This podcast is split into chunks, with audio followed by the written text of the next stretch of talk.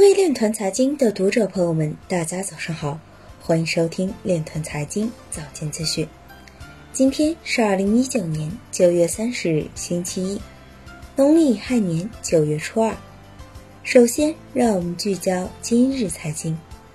韩国三大移动运营商将合作推出基于区块链技术的数字版驾照 APP。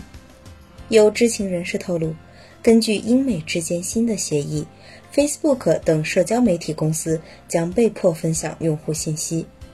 海南省工信厅厅长表示，加大海南省区块链标准定制和实施力度，打造区块链标准高地。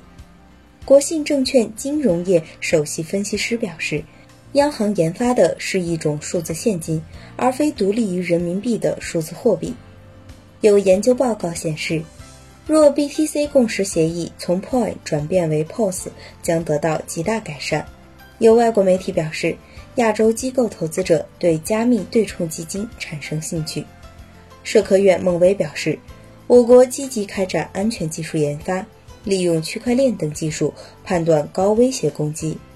新国都表示，公司设立区块链研究中心，进行支付业务技术研究，为开展比特币相关业务。复旦杨结盟表示，Libra 落地最大挑战来自于如何应对监管。汇币网 CEO 姚元表示，交易所拥挤，与其等死，还不如先改变自己突围。今日财经就到这里，下面。我们来聊一聊关于区块链的那些事儿。据央视网消息，由工信部批准，我国首家数据确权服务平台正式开通运营。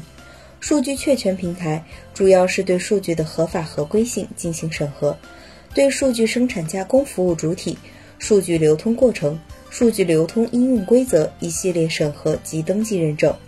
审核内容包括对数据的使用是否违反刑法、信息安全法。是否违反行业数据采集协议？数据是否能够修改、复制，以及相关服务是否具有信息安全的交付能力等相关内容。数据确权平台的开通，不仅可以解决政府部门和企事业单位在数据的存管用上的难题，还可以将各方的数据融合。有效解决相关企业由于担心触犯隐私保护和数据安全相关法律法规，而导致想用数据解决问题，又怕使用数据产生问题的困境。据介绍，平台将通过云平台受理、人工审核及区块链技术进行确权登记查验，确保数据流通的规范性。